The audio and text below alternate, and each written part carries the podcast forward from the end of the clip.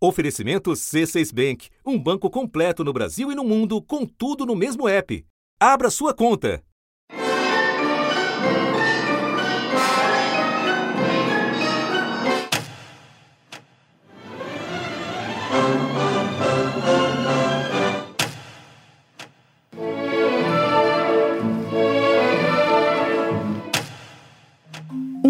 Outro tipo de apagão. Em mais um efeito da guerra, os boicotes à Rússia estão extrapolando os campos da política e da economia. Os reflexos no universo das artes chegam até a capital de São Paulo, onde o, o CineSesc adiou uma mostra do cinema russo. Se acontece aqui, que dirá em lugares mais próximos, física e culturalmente, da zona de conflito. Os reflexos da guerra chegaram também em uma das maiores companhias de balé do mundo, o Balé Bolshoi teve as apresentações suspensas em Londres. O maestro Valery Gerviev, apoiador do presidente Vladimir Putin, foi demitido da Orquestra Filarmônica de Munique e forçado a renunciar do cargo de presidente honorário do Festival de Edimburgo, capital da Escócia. A soprano russa Anna Netrebko teve shows de ópera cancelados em Nova York e decidiu dar uma pausa na carreira. Gigantes da indústria do entretenimento viram as costas para um mercado relevante. A Disney e a Warner Bros. suspenderam a distribuição de seus filmes na Rússia. O Festival de Cannes barrou as delegações russas. E a empresa Spotify decidiu fechar os escritórios na Rússia. Apesar da repressão crescente, muitos protestam no país invasor. Há casos de absoluta coragem de artistas e intelectuais russos que em Moscou ou em São Petersburgo criticam a guerra. É o caso do representante eh, russo na Bienal de Veneza. É o caso desta bastante relevante diretora de teatro em Moscou. O cantor Valery Meladze publicou um vídeo no qual afirma: o que aconteceu hoje é algo que não pode, não deve acontecer. Nunca. E no país invadido.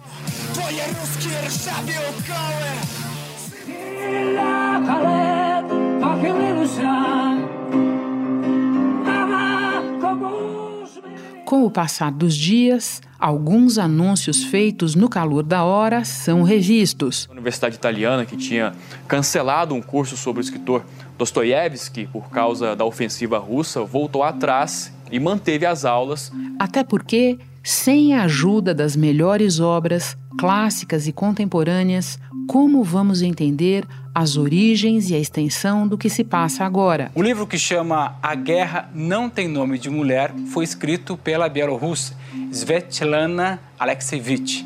E ela conversou com mulheres que estiveram na Segunda Guerra Mundial. A guerra feminina tem suas próprias cores, cheiros, sua iluminação e seu espaço sentimental, suas próprias palavras. Nela não há heróis nem façanhas incríveis, há apenas pessoas ocupadas com uma tarefa desumanamente humana da redação do G1. Eu sou Renata Loprete e o assunto hoje é arte e guerra, de Tolstói ao atual conflito entre Rússia e Ucrânia. Meu convidado neste episódio é o jornalista Irineu Franco Perpétuo, autor do livro Como Ler os Russos, da editora Todavia, e tradutor de escritores do cânone da literatura. Segunda-feira, 21 de março. Irineu, você será nosso guia numa conversa sobre nomes e gêneros da arte russa, da arte ucraniana, de onde elas se encontram. Nomes que podem, de alguma maneira, nos ajudar a elaborar, a refletir sobre o que está acontecendo agora. Eu proponho que a gente comece voltando bastante no tempo, até as guerras napoleônicas, e há um autor que você conhece bem, está dando um curso sobre ele, Tolstói especialmente no clássico Guerra e Paz, que inclusive você traduziu e que narra uma outra invasão, um outro tipo de invasão, o que o Tolstói nos diz sobre a guerra? Tolstói escreve esse livro que é um romance quintessencial, acho que vai ser o romance mais longo que muitos de nós vamos ler durante a vida, e tem essa peculiaridade de ser um romance muito preciso no que ele relata sobre a guerra e de ser um romance visceralmente antimilitar. Panorama da Rússia durante as guerras napoleônicas, Guerra e Paz é um dos maiores clássicos da história da literatura. E não é só porque o livro de Tolstói tem mais de 2.500 páginas na primeira tradução brasileira feita diretamente do russo. Guerra e Paz corresponde exatamente à definição que o filósofo húngaro Georg Lukács deu ao romance, como a forma moderna da épica. No caso do livro de Tolstói, o épico de uma sociedade fraturada e contraditória. E é difícil imaginar um momento com mais fraturas e contradições sociais do que a Rússia czarista e semifeudal do século XIX, cujas crises rebentariam na Revolução Socialista de 1917. O Tolstói ele lutou na Guerra da Crimeia, não essa de 2014, a outra do século XIX. Isso lhe deu bastante experiência militar, inclusive ele deixou isso registrado em um dos seus primeiros livros, que são os Contos de Sebastopol. E em Guerra e Paz ele traz toda a sua experiência do militarismo e ao mesmo tempo toda essa descrição da guerra é perpassada por um visceral sentimento antibelicista, um é, visceral sentimento pacifista. O livro é um monumental panorama da sociedade russa, dessas suas duas partes, não tem só guerra, mas muito a sociedade civil daquela época. Eu acho que a atitude ética do, do Tolstói um cara que acabou sendo excomungado pela Igreja Ortodoxa Russa na sua época, e essa excomunhão jamais foi revogada, inclusive quando teve o centenário de morte dele em 2010, havia alguma alguma expectativa de perdão e a igreja não o perdoou, não perdoou esse grande pacifista. Eu acho que quando a gente vê é, oposição interna na Rússia contra a guerra, a gente saindo para protestar contra a guerra, sabendo que vai para a cadeia e fazendo isso assim mesmo. Desde o início da guerra, quase 15 mil pessoas foram presas na Rússia é muito é, a reverberação dos valores de Tolstói nessa sociedade até hoje. Guerras da história da Rússia aparecem em vários livros de Tolstói, que nasceu, cresceu e viveu em território russo, o que não é o caso de outros nomes consagrados da cultura russa. Pode agora nos dar exemplos daqueles que nos ajudam a pensar sobre as intrincadas, as antigas relações e as tensões entre Rússia e Ucrânia? A gente pode dizer que Rússia, Ucrânia e Belarus, ou Bielorrússia, têm um berço comum, né? Que é a velha Rus, o, estado primordial do qual nasceram essas três culturas, que não falava nem russo, nem ucraniano, nem belorrusso, falava uma língua morta, o eslavo oriental antigo, e que tinha seu centro justamente em Kiev, né? A, a capital da Ucrânia moderna. Então, todas as, essas três nações que são irmãs nasceram então de um, de um, tronco comum. Elas falavam a mesma língua e só com os séculos elas foram se diferenciando. Então, esse patrimônio cultural era percebido como um patrimônio cultural comum. É até engraçado porque no século XIX, quando começam então na Europa toda pesquisas do folclore, para buscar as raízes nacionais, muitas vezes autores russos buscam no folclore ucraniano a base para fazer arte nacional que eles é, enxergavam como arte nacional russa. Né? A gente pode até citar um exemplo, talvez o mais extremo, do Tchaikovsky, o compositor. Ele teve uma sinfonia, a segunda sinfonia dele foi proibida de ser tocada agora recente no país de Gales, nessa onda de cancelamentos. É justamente uma sinfonia que é conhecida como da Pequena Rússia.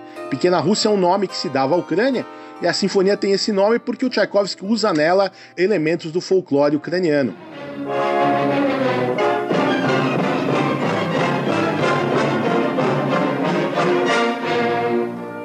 E você tem um nome fundamental da literatura russa, que foi Gogol, que ele nasceu na Ucrânia. Ele escreveu em russo, depois ele foi para solo russo, ele é tido como um grande autor da literatura russa, da literatura de língua russa.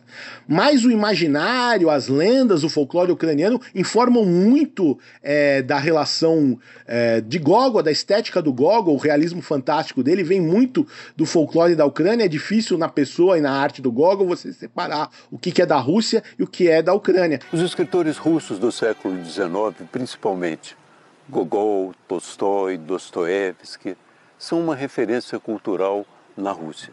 Mas antes disso, eles são também um patrimônio da humanidade. Todos esses grandes atores da época de ouro, como Pushkin, Gogol, Dostoiévski, Tolstói, Chekhov, eles levantaram as questões ah, malditas e eternas da existência humana. E a gente pode ter o progresso técnico, a gente pode viver agora, no século XXI, na época de computadores, internet, mas todos os problemas de que eles falaram, por exemplo, tormentos na consciência de Raskolnikov, de crime e castigo, ou problemas de adultério, de amor, paixão, de Anna Karenina, de Tolstói. Mas o Gogol do século XX, a reencarnação do Gogol no século XX, que foi escritor chamado Bulgakov, que também, como Gogol, nasceu na Ucrânia, mas também era de família russa. Então, muito da, da cultura ucraniana acaba informando a literatura do Bulgakov, e até quem buscar uma, uma coisa mais que tenha mais ressonância com a guerra, a guerra civil na Ucrânia, a guerra civil de depois da Revolução Russa, é retratada por Bulgakov em seus escritos. Eu traduzi uma peça dele chamada Os Dias dos Turbin, que se passa justamente nessa guerra civil na Ucrânia. E na guerra civil, o Bulgakov tomou o lado não dos vermelhos dos bolcheviques, mas dos brancos, ou seja, é, daqueles que eram contra os bolcheviques, mas também estavam lutando contra nacionalistas ucranianos. É. A guerra civil lá na Ucrânia foi mais complicada ainda do que é, no resto da Rússia. E no caso do Gogol, os contos rurais dele, como por exemplo Vi, são contos que trazem muito da do imaginário rural ucraniano devem muito à, à cultura ucraniana e para mim lê-los em russo é até um pouco mais difícil porque parece que o vocabulário do Gogol mistura com a, a língua rural e mistura com o ucraniano. Irineu, e quando a gente fala desse entroncamento, dessa raiz comum, Rússia, Ucrânia, Belarus, tem uma figura contemporânea que não pode faltar na nossa conversa, né? A Svetlana Alexievich, que foi o último Nobel da língua russa, de literatura, ela é um emblema de tudo isso aí. Por quê? Porque a Svetlana nasceu na Ucrânia, nasceu em solo ucraniano, no tempo da União Soviética, que era tudo União Soviética, mas enfim, nasceu na Ucrânia. Boa parte da literatura dela se passa na Ucrânia, inclusive o Voz de Chernobyl, por exemplo. E ela lida muito com temas contemporâneos da Rússia, né? Com as guerras, com a guerra do Afeganistão, com a Segunda Guerra Mundial. Tudo que sabemos da guerra conhecemos por uma voz masculina Somos todos prisioneiros de representações e sensações masculinas da guerra, das palavras masculinas. Já as mulheres estão caladas. Ninguém, além de mim, fazia perguntas para minha avó, para minha mãe. Até as que estiveram no fronte estão caladas. A vila de minha infância, depois da guerra, era feminina, das mulheres. Não me lembro de vozes masculinas. Tanto que isso ficou comigo. Quem conta a guerra são as mulheres. Choram, cantam enquanto choram. Ela escreve em russo e ela é cidadã de Bielorrússia, inclusive é opositora do Lukashenko. Na, na Svetlana, a gente pode ver esse bololô, como a gente pode ver, talvez, num cineasta ucraniano contemporâneo bastante famo, famoso, que é o Sergei Loznitsa. É um documentarista que ele é ucraniano, né? Mas ele nasceu é, em Belarus, no tempo soviético, e muitos dos filmes dele são em russo, esses filmes que já vieram para o Brasil. Ele tem uma ficção bastante perturbadora que mexe com os tabus da Rússia e tem um cinema documental que é muito militante a favor da causa ucraniana. Нам треба матір захистити, бо Україну нашу вб'ють, із хат виходимо українці. Eu quero aproveitar que você falou do Tchaikovsky, agora falou de cinema e abriu uma janelinha, porque eu sei que a literatura tem um papel central nessa discussão, mas eu queria que você é, passeasse por outras formas de arte e continuasse nesse mergulho no lugar onde as histórias da Rússia e da Ucrânia se encontram. Pode ser? Se a gente pensar em umas cenas mais icônicas da história do cinema, é um massacre na escadaria de Odessa, essa cidade da Ucrânia que agora está sendo Sim. bombardeada. Está no filme Encoraçado Potemkin de Sergei Eisenstein.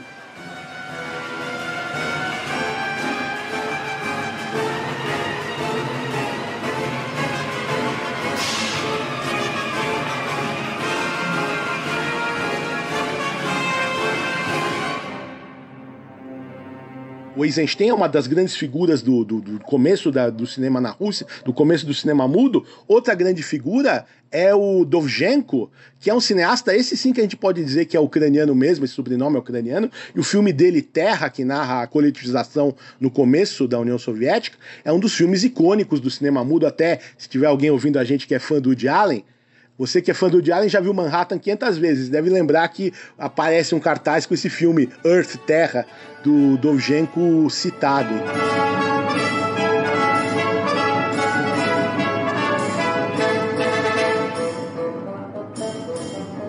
Então, e ao longo da, da, da União Soviética, é, vários cineastas de origem ucraniana foram muito importantes para o cinema de lá, como por exemplo Sergei Bondarchuk, que fez a versão filmada do Guerra e Paz do, do Tolstói, é, Georgi é, Ptushko, enfim, Larissa Shepitko, que morreu prematuramente num acidente de carro, fez um filme de guerra deslumbrante chamado Ascensão. Artistas ucranianos sempre tiveram muita muita inserção na cultura desse país que era, comum, que era comum a todos eles, que era a União Soviética. Espera um instante que eu já retomo a conversa com Irineu Franco Perpétuo. Com o C6 Bank, você está no topo da experiência que um banco pode te oferecer. Você tem tudo para sua vida financeira no mesmo app, no Brasil e no mundo todo. A primeira conta global do país e atendimento personalizado além de uma plataforma de investimentos em real e dólar com produtos exclusivos oferecidos pelo C6 em parceria com o JP Morgan Asset Management. Quer aproveitar hoje o que os outros bancos só vão oferecer amanhã? Conheça o C6 Bank. Tá esperando o quê? C6 Bank. Agora, de volta à estação literatura. Você costuma lembrar que praticamente toda a literatura russa que nós lemos foi, em algum momento, censurada pelo Estado, mesmo quando os autores apoiavam de livre espontânea vontade ou forçosamente o poder de turno. O que essa relação repressiva nos diz sobre as clivagens entre autor, obra, política, Estado, nação? Então, a literatura na Rússia acabou ocupando vicariamente a função das outras ciências humanas porque não, na Rússia, estou falando aqui já do tempo do tsarismo, não podia, não tinha sociedade civil organizada. É, o primeiro partido político na, da Rússia começou a existir em 1905. Antes não podia ter partido político, não é que não podia ter oposição, não podia haver partido político. Então as obras literárias acabavam é, incluindo as grandes discussões filosóficas, políticas, sociológicas que ocorreriam em sociedades mais livres, em outras, em outras é, esferas sociais. Por isso a literatura na Rússia sempre teve essa centralidade, porque era mais do que literatura, o escritor era mais do que escritor. As discussões literárias eram as grandes discussões das grandes questões do, do país, as questões malditas, como diziam lá naquela época.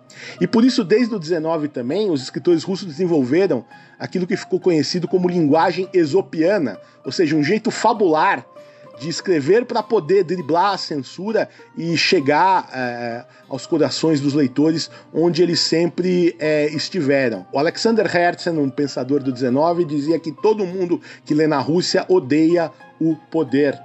E no século XX, o poeta Mandelstam dizia: realmente nenhum país dá tanta importância à literatura como a Rússia. Só aqui você pode ser fuzilado por um verso Aproveitando que você falou de poesia e do Stalin, o Tiago Kazuroski, da equipe do assunto, descendente de ucranianos, mestre em literatura, me lembra que eu não posso esquecer nessa conversa de falar de Ana Akhmatova, conhecida como Ana de todos os russos, poeta nascida na Ucrânia que foi perseguida pelo regime do Stalin por causa dos poemas contrários que ela fazia, foi obrigada, inclusive, a escrever poemas exaltando o regime na tentativa de evitar que um filho dela morresse. Na verdade, Armatova é impressionante, porque ela tem esse exemplo de integridade.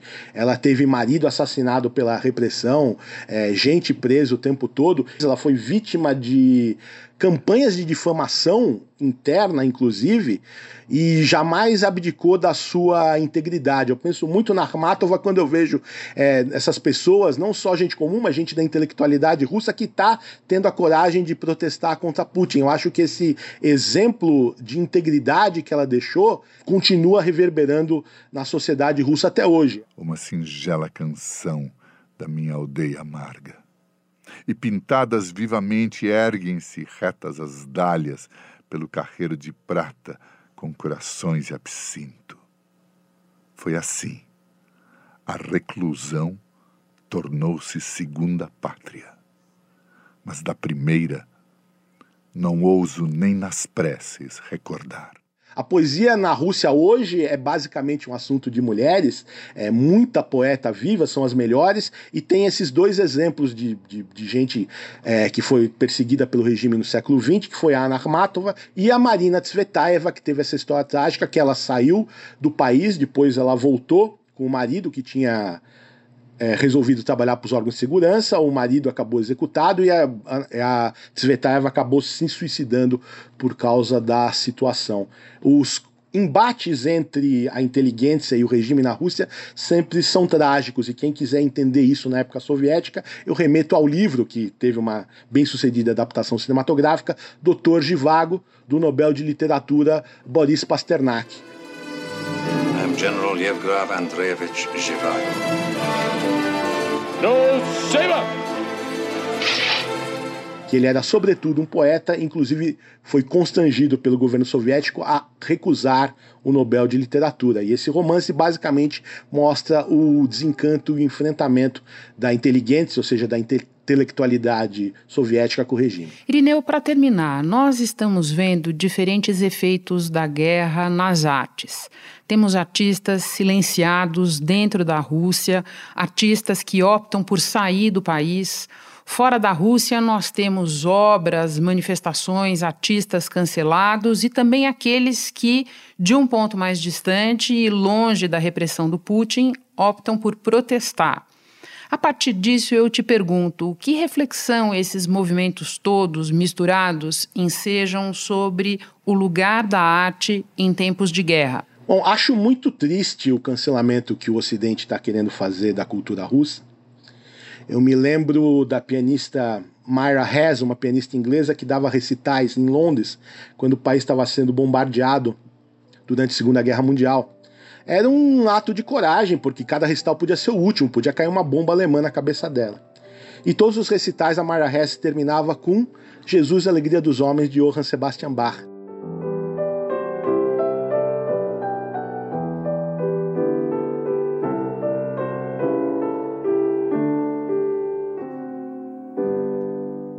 terminava com música alemã. Ela estava mostrando que não ia deixar os alemães, é, aqueles nazistas do, daquele período, se adonarem da cultura alemã ela não ia cancelar Bach ou Beethoven por causa da suástica que estava bombardeando o terreno dela. Na União Soviética, durante muito tempo, é, o grande drama dos artistas foi, foi conseguir saírem de lá, eles e sua arte. O Estado russo não deixava eles saírem, controlava muito bem, até porque tinha medo que esses artistas acabassem fugindo para o Ocidente. Né? Agora a cortina de ferro parece ter virado de lado, parece que o Ocidente que quer erguer uma cortina de terra e não deixar esses artistas é, mostrarem sua arte é, do lado de cada cortina. E o que é muito irônico é que muitas vezes está sendo cancelada a gente que protestou lá na Rússia contra a guerra. Então eles acabam apanhando dos dois lados, quer dizer, em casa por terem protestado contra a guerra e fora por serem contra. O cineasta que eu citei mais cedo, o Sergei Loznitsa, que jamais pode ser acusado de simpatia com a guerra ou com a causa russa, eles se pronunciou de maneira muito veemente contra o boicote que está sendo feito contra cineastas e filmes russos. Pois ele disse: esses caras são do nosso lado, eles estão a nosso favor e estão acabando sendo é, vitimados por esse, digamos assim, fogo amigo. Então você tem um compositor chamado Mussorgsky, cuja obra mais famosa se chama Quadros de uma Exposição, que termina justamente com o grande portão de Kiev, né? a descrição desse grande portão de Kiev.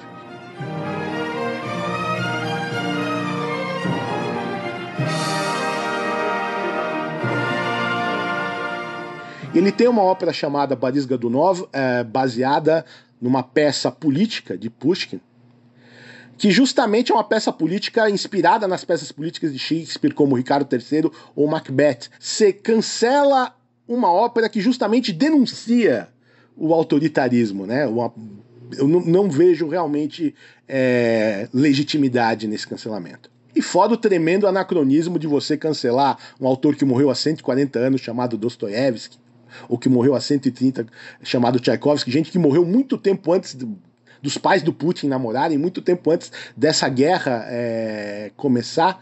Então me parece que isso está tomando proporções que vão muito além é, do que seria justificável do ponto de vista humano. Na verdade, a cultura é feita de intercâmbio. Então, o cancelamento simbólico é o cancelamento do artista, é o cancelamento daquilo que ele faz, e mata o que a arte tem de mais rico, que é justamente essa interpenetração e diálogo entre as culturas. Irineu, muito obrigada pela tua participação. Foi um prazer te receber no assunto. Bom trabalho para você. Muito obrigado, é um prazer e uma honra para mim.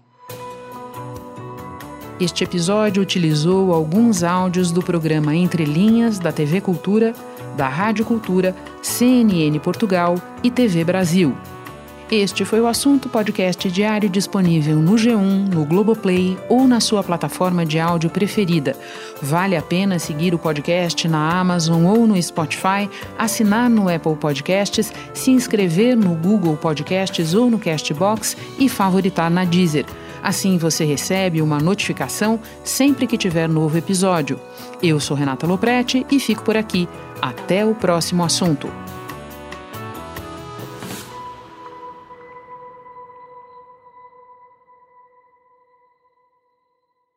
Você no topo da experiência financeira que um banco pode oferecer.